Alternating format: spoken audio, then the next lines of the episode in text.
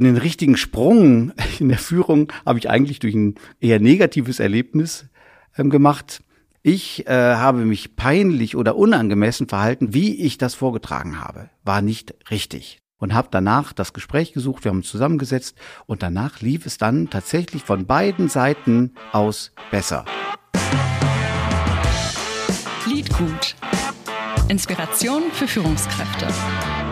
Hallo, Ihr hört Liedgut Inspiration für Führungskräfte, den Management-Podcast von TÜV Rheinland. Engagement, Enablement, Empowerment. Das ist das Trio der modernen Führung. Das Ziel? Optimales Entfalten passionierter Mitarbeiterinnen und Mitarbeiter in einem idealen Arbeitsumfeld durch Ermöglichen und Ermächtigen. Ich spreche heute mit jemandem, den dieser Ansatz aus der relativen Stille seiner Apotheke in die weite Welt getragen hat. Christoph Bonsmann ist Vorstand der Hilfsorganisation Aktion Meteor e.V. Er verantwortet die Verwendung von jährlich über 15 Millionen Euro aus Geld- und Sachspenden sowie Fördermitteln und er führt über 80 hauptamtliche und 60 ehrenamtliche Mitarbeiterinnen und Mitarbeiter weltweit. Was können wir in Sachen Empowerment von ihm lernen? Und was bedeutet Führung eigentlich in einer Organisation, die in vielerlei Hinsicht auf den guten Willen aufbaut? Ich bin gespannt auf seine Erfahrungen. Herzlich willkommen, Christoph Bonsmann. Dankeschön.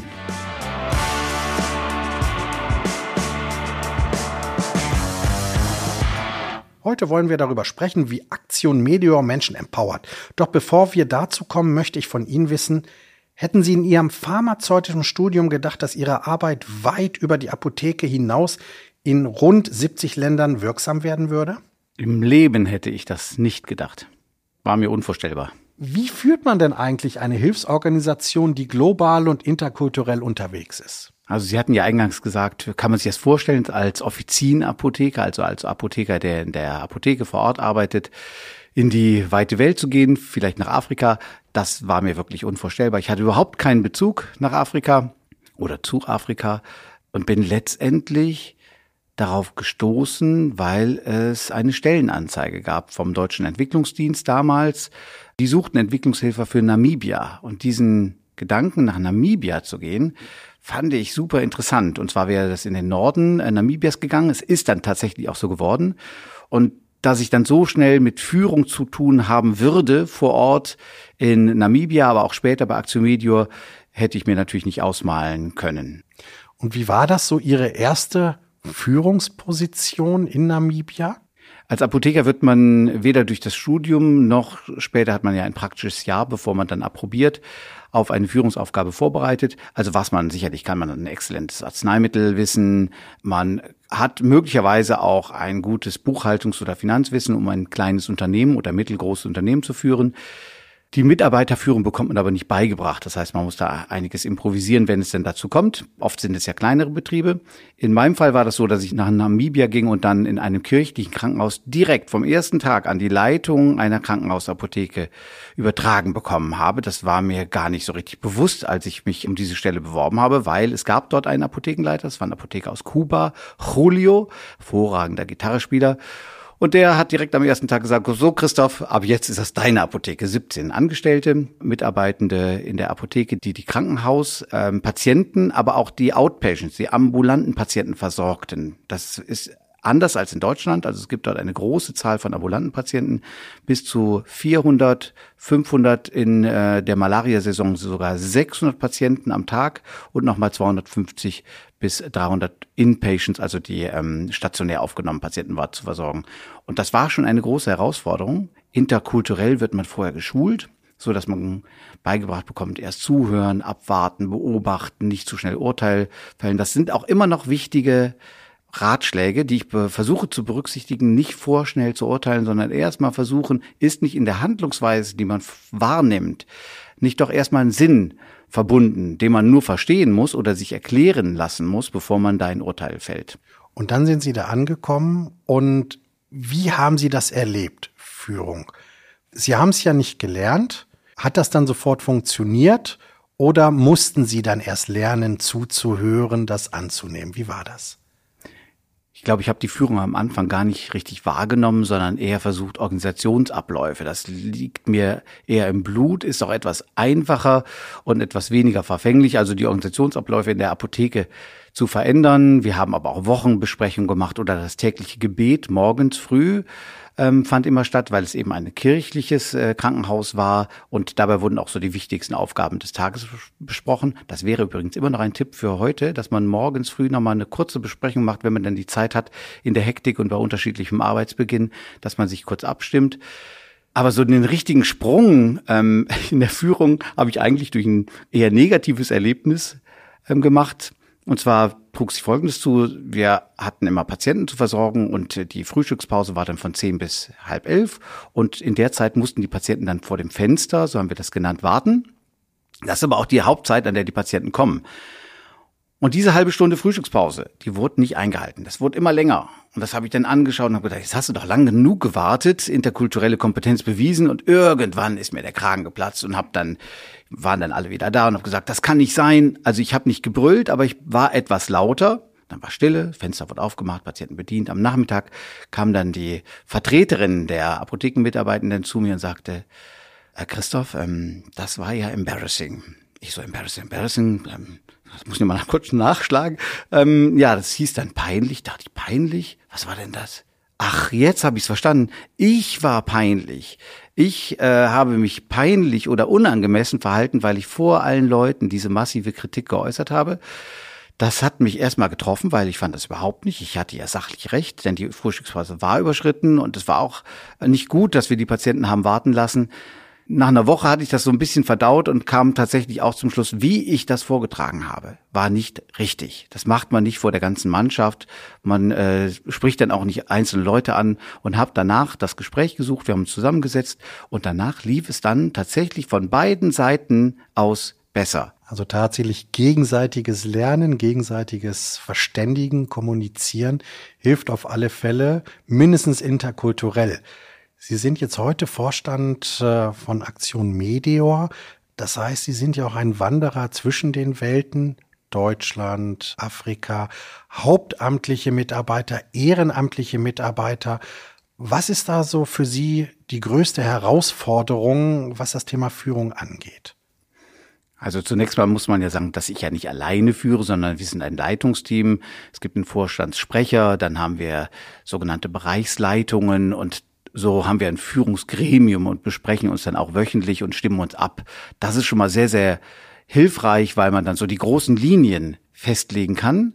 Und das ist, glaube ich, für alle Beteiligten gut. Das ist sowohl für die Führungsetage oder für die Leitungsetage ist es gut, dass man sagt, wir haben uns abgestimmt, aber auch für die Mitarbeitenden, dass sie sagen, okay, wir haben da eine klare Linie und man bekommt das auch erklärt. Es gibt regelmäßig Informationsveranstaltungen, wo man erklärt, was sind denn die Hintergründe für die Entscheidung, damit nicht der Verdacht aufkommt, dass im Elfenbeinturm dann einsame Entscheidungen getroffen werden. Also die Kommunikation, das richtige Erklären, im Prinzip dieses Beispiel in Namibia, das darf nicht so lange gären in einem, bis es dann rausplatzt und dann fragen sich alle, wie ist es dazu gekommen, sondern man muss sich fortlaufend erklären, ohne dabei die Linie zu verlieren. Man muss schon eine Linie halten.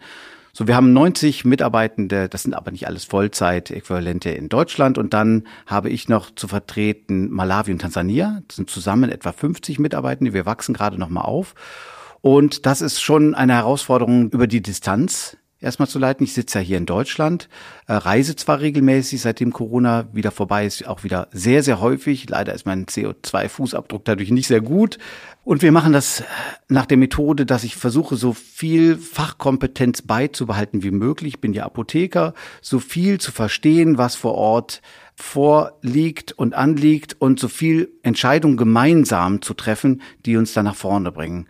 Und dann kommt eigentlich das so die Pflicht, aber ganz wichtig, diese Pflicht der regelmäßigen Kommunikation und die Kür ist es dann, in die Zukunft zu schauen und sagen, was sind denn die Sachen, die uns als Hilfswerk weiterbringen, die unseren Partnern vor Ort nützen oder vielleicht in fünf Jahren nützlich sind. Wir sind ja das Medikamentenhilfswerk, das heißt, Unsere Kernkompetenz sind Medikamente. Wir stellen aber eben auch fest, dass ein Krankenhaus nicht nur von Medikamenten lebt, sondern da werden auch Laborgeräte, Diagnostikgeräte gebraucht. Da wird Wartung, Service, Technik, die Nachlieferung von Laborreagenzien oder auch Wirtschaftlichkeitsberechnungen benötigt. Und so versuchen wir, welches von diesen Produkten, nenne ich es mal, könnte zu Aktio Medio passen, wo haben wir eine Kompetenz, wo müssen wir noch weitere Kompetenz aufbauen.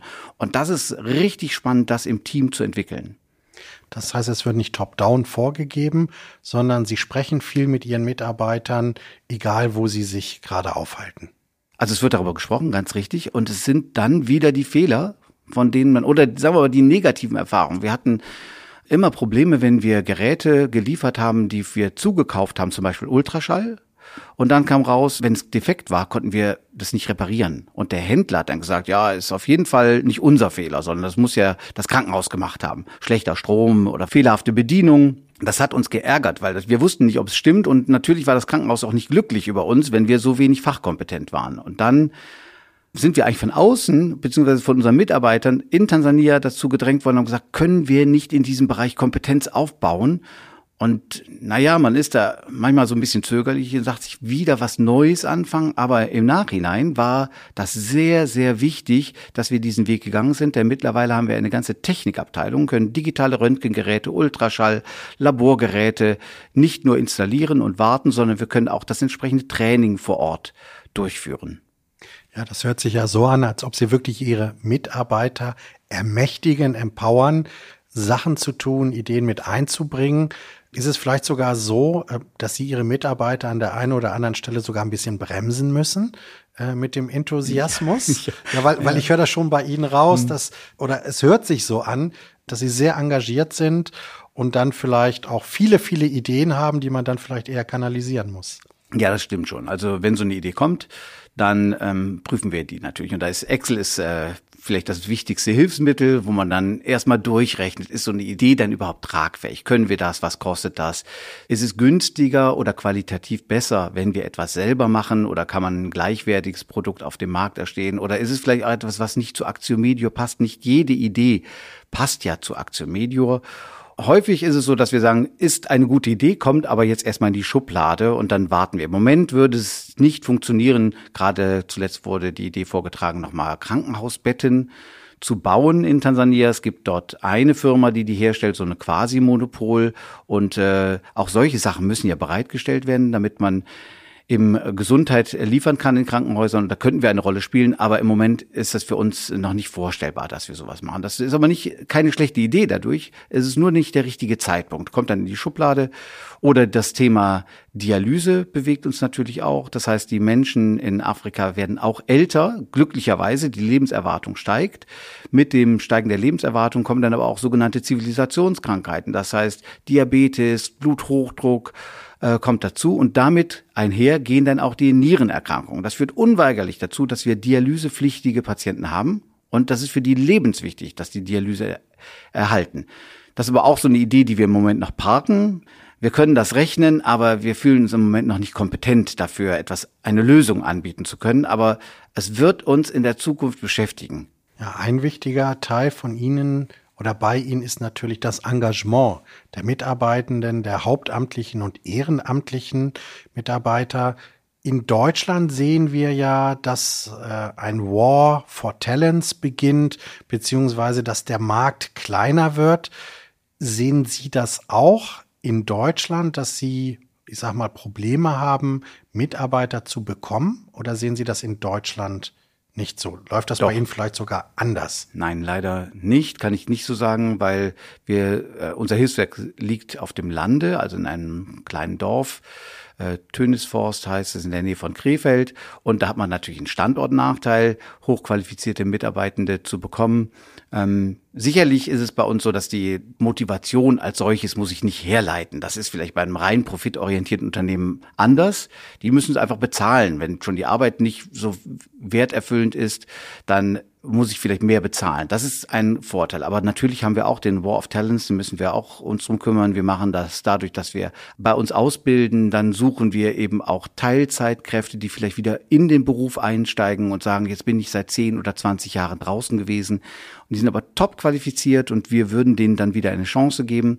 Bei den Senior-Experten sehen wir eine, eine große Chance. Wir haben auch hier Top-Senior-Experten, die die Industrie im Zuge ihrer nächsten Welle, wo dann der Ertrag nochmal oder der Aktienwert ähm, gesteigert werden muss, ähm, die dann früh pensioniert werden. Und die sind für uns natürlich eine ganz tolle Fundgrube. Ist anspruchsvoll, die zu integrieren, weil wenn ich natürlich einen Top-Mann oder eine Top-Frau aus der Industrie habe, dann muss ich auch eine sehr, sehr wertige Arbeit für diese Person finden. Ist uns aber in Teilen gelungen. Wir haben ganz, ganz tolle Senior-Experten, die bei uns arbeiten und auch zwischen den Welten reisen. Also die sowohl in Tansania oder Malawi tätig sind, wie auch hier in Deutschland. Und wie sieht das dann in Tansania und Malawi aus? Ist es da auch schwierig, Menschen zu bekommen oder ist es da noch einfacher? In technischen Berufen ist es deutlich einfacher. Wir suchen ja viele Mitarbeiter in technischen Berufen, das heißt Biomedical Engineer oder Pharmaceutical Assistants oder Technician. Das geht relativ schnell. Wir haben jetzt gerade ein neues Projekt gestartet und brauchten acht Fachkräfte im Bereich Labormedizin und äh, Medizintechnik und innerhalb von zwei Wochen haben wir alle acht Stellen komplett gefüllt bekommen. Das wäre hier in Deutschland undenkbar. Wenn es dann an die Finanzebene geht, auch wir brauchen ja Bilanzbuchhalter und Bilanzbuchhalterinnen. Das heißt, da wird es dann dünner und wenn es dann an so die Leitungsebene geht, dann wird es noch dünner und dann wird es auch leicht sehr teuer. Das heißt, so die grundtechnische Ausbildung, wir tun dann natürlich einiges dazu, um unsere Mitarbeitenden dann noch weiter zu qualifizieren. Das ist relativ einfach. Das unterscheidet uns sehr stark. Die Leute, die zu Ihnen kommen, die haben wahrscheinlich eine sehr intrinsische Motivation. Das Thema Enablement, also das heißt, das Thema der Ermöglichung, ähm, wie weit arbeiten Sie an einem idealen Arbeitsumfeld? Also in Deutschland und vielleicht auch in Tansania, was auch dazu beiträgt, dass die Leute sich entfalten können. Machen wir glaube ich, gar nicht so schlecht, sowohl in Deutschland wie auch in Tansania, Malawi. Also das Arbeitsumfeld betrifft ja einmal so die Arbeitsräumlichkeiten oder Homeoffice-Möglichkeiten. Da sind wir bei Actiomedior, glaube ich, recht gut aufgestellt und haben da eine sehr hohe Mitarbeiterzufriedenheit und bekommen die auch zurückgemeldet. In Tansania und Malawi ist dann noch ein wichtiges Thema. Das, was bei uns eher üblich ist, dass man eben mitgestalten kann, ist dort eher unüblich. Und das versuchen wir aber auf allen Ebenen immer einzufordern und zu ermöglichen. Und das sind dann letztendlich klassische Staff-Meetings. Also wir haben den Luxus, bei 30 Mitarbeitenden in Tansania und 20 Mitarbeitenden in Malawi rund können wir noch große Staff-Meetings machen und jeden Einzelnen, auch die Person, die nichts sagt, fragen, wie sieht es denn bei dir aus? Hast du noch eine Idee, wie wir Aktion Medio nach vorne bringen können? Was kannst du dazu beitragen? Wir führen darüber immer Protokoll. War erst vor drei Wochen in Malawi, da haben wir uns das erstes Teambuilding-Event gehabt. Und dann haben wir tatsächlich erstmal die wichtigen Themen abgearbeitet, also wo gibt es Probleme, Herausforderungen, wo gibt es eine Zukunftsvision, wo könnten wir noch was machen, wo ist der Wert von Action Media, aber dann auch mal jeden einzelnen Bereich bis zum Fahrer, bis zum Lagermitarbeiter gefragt, wo siehst du denn noch eine Chance? Und es ist manchmal ganz erstaunlich, was dabei rauskommt. Also unser Biomedical Engineer hat gesagt, er ist eigentlich auch sehr IT-affin, er kann programmieren, das ist natürlich ganz wichtig. Im Zuge der Digitalisierung brauchen wir mehr IT-Kompetenz und er wird jetzt für so ein Austauschprogramm für Tansania vorgesehen, denn dort haben wir einen eigenen IT-Menschen, sogar mittlerweile eine kleine IT-Abteilung, so dass wir da so ein, wir nennen das Süd-Süd-Austausch befördern. Und das spornt natürlich alle anderen an, sich einzubringen. An dieser Stelle machen wir eine kurze Unterbrechung, die ich für einen Hinweis nutzen möchte. Wenn ihr Fragen, Anregungen oder eigene Themenvorschläge habt, dann schreibt uns gerne eine Mail an leadgut.tuff.com oder besucht uns auf unserer Webseite tuff.com slash leadgut. Und wenn euch unser Podcast gefällt, freuen wir uns natürlich, wenn ihr ihn abonniert oder eine gute Bewertung schreibt oder am besten beides. Das war's auch schon. Weiter geht's mit dem Gespräch mit Christoph Bonsmann. Also Sie als Wanderer zwischen den Welten, was ist zum Beispiel in Tansania anders als in Deutschland? Was können wir von Tansania lernen? Oder was ist auch gleich? Sie kennen ja beide Welten. Hm, sind, die sind unterschiedlich, die Welten. Sie haben völlig recht. Wenn ich so eine Sitzung leite in Deutschland, ist es so, das ist sehr partizipativ. Alle sind sich auch über ihre Rollen bewusst und können auch relativ frei sprechen. Wenn man das zum ersten Mal in Tansania oder Malawi macht, dann stellt man fest, dass erstmal alle sehr vorsichtig sind. Also die Teilnahme ist sehr verhalten. Ich erkläre mir das äh, so, dass es in der Erziehung oft sehr viel Frontalunterricht in der Schule schon gibt und auch, dass das Wort des Älteren oder der Erziehenden so sehr geschätzt wird oder als autoritär empfunden wird, dass man nicht unbedingt das Recht hat, seine Meinung zu äußern. Und das könnte dazu führen, dass man die klugen Ideen, die hinter den Köpfen ja oder die in den Köpfen sind, dass man die nicht abholt oder nicht mitgeteilt bekommt. Und die Lösung ist dann, dass man Geduld erstmal an den Tag legen muss und man muss die Menschen dann gezielt und einzeln ansprechen. Und wenn das dann einmal gebrochen ist, das Eis, dann kommen die Ideen raus und dann findet auch eine Diskussion statt. In Deutschland wäre es dann eher so, da gilt es darauf zu achten, dass nicht der Lauteste immer recht hat, der am meisten redet, das muss ja gar nicht der Klügste sein, sondern der oder die hat vielleicht am wenigsten Hemmungen, laut äh, sein oder ihre Ideen zu verbreiten, sondern dass man da guckt, wo gibt es da nicht noch stillere Köpfe, wo ganz kluge Ideen sind und dass man auch die abholt. Da ist das große Meeting vielleicht nicht immer der richtige Platz, weil die kriege ich auch nicht raus aus dem Kopf in so einem großen Meeting, wenn ich darum bitte, weil dann sind die Menschen immer noch schüchtern. Also ich, ich denke, es gibt grundsätzliche Mentalitätsunterschiede, aber es liegt auch ein bisschen daran, wie hole ich das Individuum. Und da ist jeder dann doch wieder, steht da für sich, egal mit welcher Kultur aufgewachsen ist, für sich, wie hole ich da die Ideen ab oder die Wünsche, Neigungen, Leidenschaften oder vielleicht auch das, was man nicht mag, muss man vielleicht auch erfahren. Wie weit spielt denn das Thema der Digitalisierung oder auch der Zukunftstechnik für ein Hilfswerk wie Ihres auch eine Rolle? Ganz, ganz wichtig. Also wir sind wie alle auf die Digitalisierung angewiesen. Natürlich ist es so wie alle anderen, seitdem wir nicht mehr reisen können, machen wir alles virtuell. Und das hat uns auch gut getan im internationalen Austausch. Wir harmonisieren die Software, so dass wir eben sozusagen nahtlos auf unsere Mitarbeitenden zugreifen können, ohne kompliziert Konferenz anmelden zu können, können wir jetzt über einen virtuellen Telefonanruf sofort darauf zugreifen oder kommunizieren, was früher eben umständlicher war.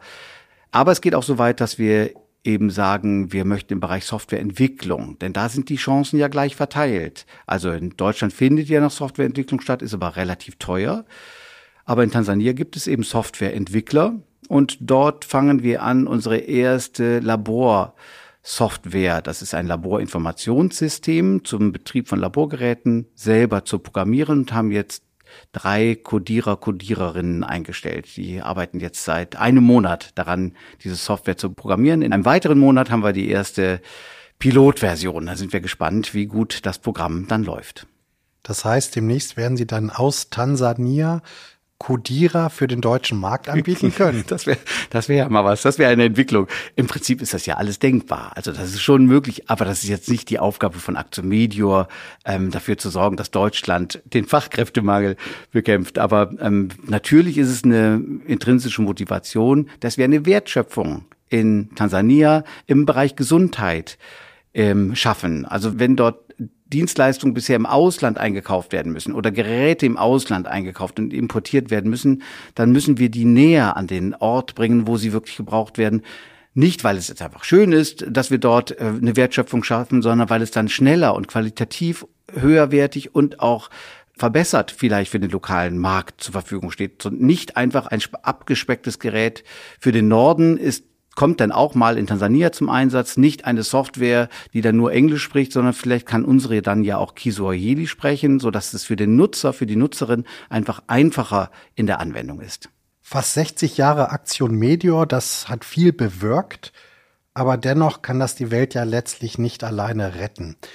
Wie gehen Sie damit um, wenn Ihre Mitarbeitenden also auch dieses sehen, also bei allem Enthusiasmus wird man dann ja doch sehen oder manchmal auch das Gefühl haben, ja, wir kommen gar nicht vorwärts. Wie motivieren Sie da die Leute? Das ist der Spagat natürlich. Klar, wenn man das große Ganze sieht, dann sagt man, das ist vielleicht doch nur ein Tropfen. Aber auf der anderen Seite, wenn man die einzelnen Schicksale sieht, wenn man auf eine Station geht und sagt, okay, durch unseren Sauerstoffkonzentrator, denken wir mal an Corona, konnten jetzt so und so viele Patienten versorgt werden. Oder wir sehen dann ja die Mutter mit dem Kind, wo dann gesagt wird, ja, es hatte letzte Woche noch eine Pneumonie, dank eurer Medikamente, dank eurer Technik hat es jetzt überlebt. Das motiviert ungemein. Also ja, natürlich sind wir Kopfmenschen und können das große und Ganze sehen, aber andererseits muss man es auch einfach ausblenden und einfach machen und sagen, wir retten jetzt einfach das Menschenleben und bringen die Technik, die Medikamente an den Start. Und das ähm, begeistert unsere Mitarbeitenden ungemein. Die Identifikation der Mitarbeitenden in Deutschland, Tansania, Malawi ist wirklich riesengroß, weil man immer das Konkrete dann vor Augen hat, ohne dabei auszublenden, dass es natürlich das Große und Ganze gibt. Einfach machen vor Ort, das äh, finde ich total klasse.